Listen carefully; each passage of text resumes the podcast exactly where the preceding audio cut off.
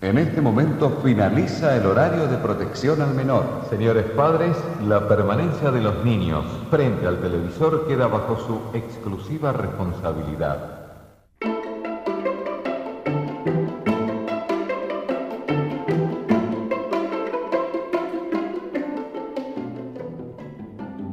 Buenos días, tardes, noches. Bienvenidos nuevamente a mi podcast Filosofía hecha a mano. Antes de empezar, debo de confesarles algo, ya que a raíz de algunas críticas que recibí recientemente, me veo obligada a hablarles sobre mi verdadera identidad y es que quizá algunos ya lo sepan, pero yo yo no estudié formalmente filosofía. Peor aún, imagínense que de hecho mi título universitario de licenciatura dice que soy una licenciada en docencia del idioma inglés. Sí, una teacher. Y ahora ustedes estarán pensando, oh Laura, ¿cómo pudiste habernos engañado todo este tiempo? Y lo sé, sé que puede ser un sacrilegio el hecho de que una persona como yo se atreva a hablar de filosofía. Pero chicos, yo no leí el contrato, así que vamos a buscar un poco en Google. Aquí dice que la palabra filosofar se refiere a la facultad del pensamiento a través de la cual una persona se permite contemplar, interpretar, analizar e incluso reflexionar sobre un tema en particular con el fin de entender la realidad. Mm, ok, veamos este otro que dice el ser humano percibe el mundo, piensa sobre lo real, produce conocimiento y aplica dicho conocimiento. Si aparte de ello el ser humano piensa en cómo piensa, piensa por qué piensa de ese modo y no de otro, reflexiona sobre el sentido de su propia vida, entonces está filosofando. Hmm. Bueno, sabemos que es un término de por sí un poco difícil de definir, pero... pero por ningún lado encuentro que haga falta tener un título en, al menos en una licenciatura en filosofía para, para hacerla. ¿Ustedes creen que Platón haya terminado su licenciatura en filosofía? ¿Habrá tenido buen promedio? bueno, ok, por supuesto todo esto es una exageración del tema. No es más sino que una teatralización de los comentarios negativos que he recibido en cuanto a mi atrevimiento, entre comillas, de inmiscuirme en el mundo de las discusiones filosóficas sin tener un grado académico formal. Ahora, no me malinterpreten, esto no es un sinónimo de que de hecho piense que soy siquiera una autodidacta o que soy una filósofa autonombrada, mucho menos una experta. Solo soy una persona con la suficiente curiosidad y tiempo libre como para meterse a clases de filosofía por las tardes. Admito que los primeros meses fue algo que me costaba seguirle el ritmo. Tenía que buscar continuamente palabras en el diccionario para poder entender de lo que estaban hablando. Después de todo, nunca en mi vida antes había tenido la oportunidad de asistir a una clase de filosofía o siquiera de leer algo relacionado al respecto. Yo nunca había escuchado términos como epifenómeno, epistemología, a priori, a posteriori. Pero no solo eso. El mismo ejercicio filosófico, por así llamarlo, requiere cierto esfuerzo cognitivo si realmente lo quieres entender. No solamente se trata de citar lo que dijo Kant en no sé qué libro o usar un montón de palabras rebuscadas para hacer sonar a tu argumento más profundo. Pero una vez que has quitado ya toda esta paja de encima, te encuentras con una serie de cuestionamientos que en apariencia son irresolubles, y si piensas estar seguro de la respuesta de alguno, probablemente no lo has pensado lo suficiente. Y es que toda persona que haya llegado a este punto, en el que una misma idea te sigue dando vueltas y vueltas en la cabeza durante horas, días o incluso a veces hasta años, entonces sabes lo que se siente estar obsesionado con alguna pregunta o pensamiento filosófico. De alguna manera, esta disciplina del pensamiento refleja una de las facetas más importantes del ser humano, la curiosidad por la verdad, por conocer la realidad y, mejor aún, si se puede enriquecer ideas a través del diálogo. Déjeme decirle que si usted piensa que una discusión filosófica se trata meramente de tener la razón, dejando atrás el entendimiento, entonces usted no ha entendido todavía de lo que se trata la filosofía. Aunque es importante recordar que este tipo de situaciones no le es exclusivo a esta área del conocimiento. Recordemos la famosa frase de la filosofía es la madre de todas las ciencias. Pero como todos los hijos, bueno, crecen, se hacen independientes y eventualmente dejan el nido. Así, la física, la biología, la química, la psicología, la antropología y sus derivados siguen su propio camino en el que de manera similar el propósito es conocer la realidad, cada uno desde su área de especialización. Eso es lo que motiva a investigadores y divulgadores a continuar con su trabajo. Pero, hablando de los hijos que en apariencia se han emancipado de su madre, ¿qué ha pasado con ella? ¿Seguirá hablando sobre lo que es el alma, Dios, la esencia? ¿Seguirá desgastándose en discusiones eternas sobre lo que dijo un autor de hace 1500 años? No me malinterpreten, así como en otras disciplinas, es muy importante mantenerse al corriente de dónde va la discusión y los acuerdos a los que se ha llegado. Es una herencia epistémica que merece ser preservada. Puede que uno esté teniendo una idea genial, ya sea en cuanto a filosofía u otra área, en la que uno piensa tener una idea o una pregunta muy original, pero cuando te das cuenta de todo lo que se ha hecho hasta este punto, te podría asegurar que una persona hace 500 años ya tuvo la misma idea que tú tuviste. Por supuesto, esto de llamarles la misma idea o la misma pregunta es solamente un decir, ya que cosas como el contexto histórico o la cultura jugaban y juegan un rol muy importante en cómo se tratan o se interpretan estos problemas. Pero pues volviendo un poco a esto de la importancia, la importancia de conocer la historia de las discusiones filosóficas, esto no significa que sea un requisito para hacer filosofía, ni mucho menos quiere decir que sea necesario tomar una cierta educación académica formal para poder estudiarla. Y esto me remite mucho a un comentario que me hicieron hace poco en cuanto a esta crítica de cómo me atrevo a hablar de filosofía si no tengo la licenciatura. Me gustaría leerles un comentario que me pareció bastante curioso. No sé si en cuanto a algún episodio en general o si en cuanto a todo el podcast, pero dice, oh, esa morra es bien poserota. O sea, tiene un podcast que se llama Filosofía para la Vida y solo habla de chismes locales, XC. Cuánta filosofía, cuánto intelecto, qué profundos temas. Bueno, Mimir Herrera, gracias por tu comentario en cuanto a mi podcast, pero tienes puntos en tu contra porque mm, no te sabes el nombre del podcast realmente, no es Filosofía para la Vida. Pero hablando de los chismes locales, probablemente te refieres al incidente que hubo con la banda local y el vandalismo a una fotografía. Pero ahí mi pregunta sería, ¿por qué no se pueden tomar cosas locales para hablar sobre eso? ¿Por qué no se puede tomar uno de estos temas para hablar sobre qué es el arte, qué es lo bello, es decir, no, no comprendo muy bien el hecho de que cosas locales puedan inspirar temas de filosofía.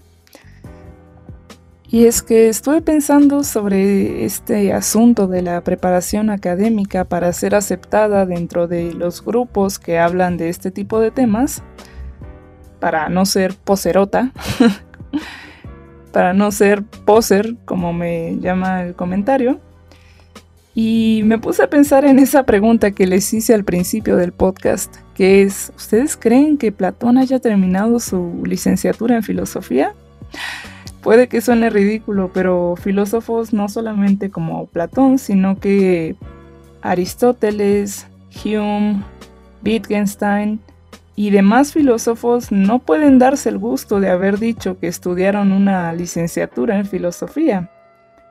Algunos de ellos fueron matemáticos, otros fueron ingenieros, otros estudiaron economía y derecho, pero eso no impidió que de hecho fueran reconocidos como grandes mentes dentro de lo que se conoce sobre filosofía hasta hoy en día y sus, sus contribuciones a las discusiones filosóficas han sido, han sido cosas verdaderamente icónicas, ¿no? ¿Quién diría que ahora en las facultades de filosofía se le glorifica a estos personajes pero por otro lado, se desprecia a las personas que sin preparación formal, que viene de otras áreas, intenta hablar sobre temas de filosofía.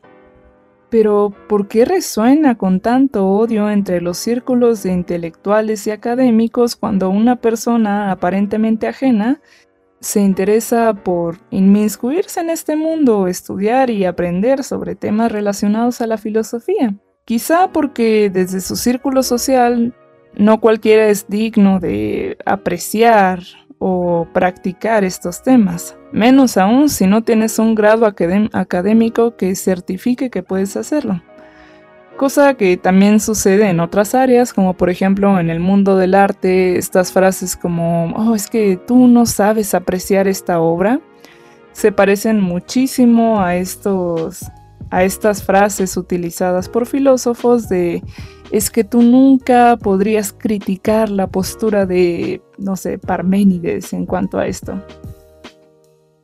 Y para nada esto quiere decir que deba de existir un libertinaje y relativismo intelectual y que de repente todo sea admisible en cualquier área, sino en la subestimación de las capacidades de las personas para ser partícipes y aprender de esto.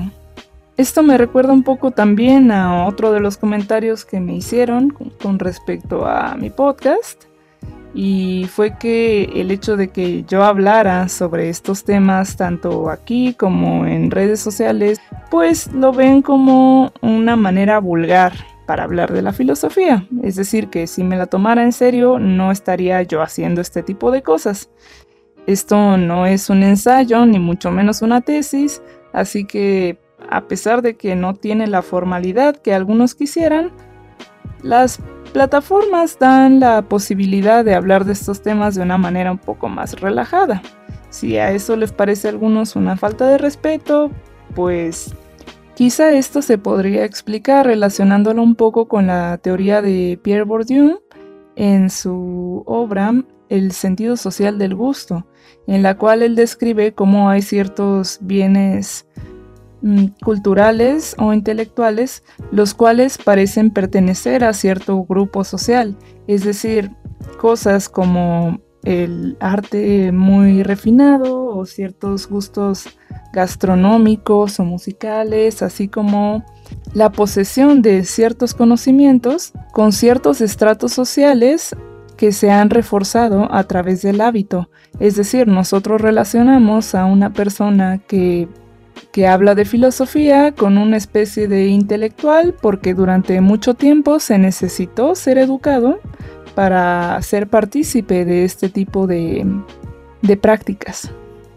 Y esto convierte a este tipo de bienes culturales e intelectuales como privados para ciertos estándares sociales esto se debe a que al parecer para consumir cierto bien cultural o intelectual debe ser entendido y apreciado de la manera que lo marcan los estándares sociales. Esto eventualmente deriva en una privatización del conocimiento, es así como se empiezan a hacer los estereotipos de intelectuales en los cuales no entendemos nada de lo que dicen, pero de alguna manera parecen profundos y decimos, ah, esa persona seguramente es inteligente, ¿no? Por estar hablando de filosofía o cualquier otra cosa que sea en apariencia una cosa perteneciente a, a estos grupos sociales. Y es que esta privatización del conocimiento no solamente afecta al libre consumo de las personas en cuanto a cultura y conocimiento, sino que también ponen lo vulgar como algo despreciable, como si fuera algo malo en sí mismo. Llamémoslo así, por ejemplo, las fiestas de pueblo, escuchar cumbias, corridos y demás cosas que se nos pueden ocurrir como algo que se nos ha presentado a nosotros como negativo por ser, entre comillas, corriente. Pero a mí me parece también un error creer que lo vulgar no tiene valor. De hecho, yo creo que tiene un papel muy importante en el hecho de estar despreocupado, perder la seriedad, hacer cosas estúpidas, sin tener que verse como de, oh, esta es la manera correcta de hacerlo o no, sino como algo que simplemente se disfruta. Creo que es saludable que dejemos a nuestras mentes perder la seriedad durante un rato. Pero esto no se trata de ver quiénes son los buenos o los malos, qué es mejor o peor. Solamente se trata de reflexionar un poco sobre esta glorificación y privatización a ciertas prácticas intelectuales. Finalmente, me gustaría terminar este podcast leyéndoles un texto que escribí hace algún tiempo, el cual fue inspirado posteriormente a un conflicto que tuve también hace no mucho tiempo. El nombre del poema es Derecho de Admisión. Y dice, El buen gusto es una cosa a la que pocos tienen acceso Tal como la admisión a un evento de personas importantes, hay que tener cierta licencia para poder compartir el fruto de la sabiduría y del buen gusto. El arte, la filosofía, la gastronomía, la ciencia, lo intelectual. En el mundo de los intelectuales, la ignorancia es castigada como un pecado y hace a las personas esconderla bajo la alfombra es tratada como algo vergonzoso que, a pesar de ser humano, se nos enseña a taparla como nuestro cuerpo desnudo. Caer en equivocaciones o simplemente atreverte a hablar de lo intelectual sin reconocerlo como sagrado es considerado un pecado. Beber un buen vino está reservado para los paladares expertos, solo los dignos de apreciar todas sus tonalidades y olores. Asimismo, la boca del filósofo, la del científico y la del literato se reserva a saborear ese fruto intelectual solamente a las lenguas educadas. ¿Por qué habrían de gastarse la sabiduría en temas triviales o en mentes poco expertas? Sería como darles perlas a los cerdos. Y encima, esa cualidad de exclusión se presenta ante los demás como una virtud. Yo llegué desde el más bajo escalón, Aprendí de los sabios, se me enseñó cómo pensar y cómo no hacerlo. Me aceptó el gremio académico y me nombró parte de uno de los suyos. Tú, como un simple mortal, pretendes meterle tu sucio dedo al pastel de la sabiduría? Mientras los aludidos responden agachando la cabeza y alejándose, colocando a los intelectuales y lo intelectual en un pedestal inalcanzable. Cierran sus bocas, sus ojos y su mente, porque no les pertenece, ni ellos pertenecen a ese grupo. Ese grupo de gente selecta que puede escuchar a Vivaldi, que puede leer a Aristóteles, que puede hablar sobre qué es el conocimiento, qué hace bellas a las obras de Miguel Ángel. Porque, al parecer, para disfrutar dichos platillos hay una manera correcta para hacerlo. Tienes que saber que no debes poner los codos en la mesa, que debes cubrir tus piernas con un pañuelo, elegir el cubierto indicado y masticarlo con la boca cerrada. No obstante, algunos pocos mortales se atreven a escabullirse debajo de la mesa para meter su dedo en el manjar del buen gusto. Debajo de la mesa, empujan y se hacen paso entre las piernas de gente selecta. Esto incomoda más de uno. Los hacen murmurar sobre las sospechas de intrusos, hasta que algún insolente jale el mantel y tire el banquete al piso. Escandalizados los comensales gritan como si vieran a un montón de cucarachas arrastrándose encima del dulce manjar. Pero en donde unos ven perversión, otros ven júbilo. El caos se convierte en una guerra de pasteles, donde incluso a los más grandes monarcas se les mete el betún a la nariz. Otros se chupan los dedos obscenamente, en medio de una epifanía en la que descubren nuevos sabores, nuevos sonidos y pensamientos que te vuelan la cabeza. Al mismo tiempo, los aristócratas aprenden a revolcarse en el lodo, a someterse al gozo de lo vulgar. Se dejan a sí mismos ser estúpidos por un instante, porque hay un placer único en liberarte de la decencia, de la moral y el pudor. Y quien quiera beber, que beba. Y si quieren revolcarse en el lodo también. Pero deleítense, hermanos. Dejen el caos reinar, porque en él está la libertad. Y en la libertad está la belleza. Bueno, pues terminamos nuestro podcast con este poema, el cual espero que les haya agradado. A mí me agradó mucho hablar de este tema hoy con ustedes, así que por ahora me despido y espero poder estar con ustedes la próxima semana haciendo más filosofía a mano. Gracias.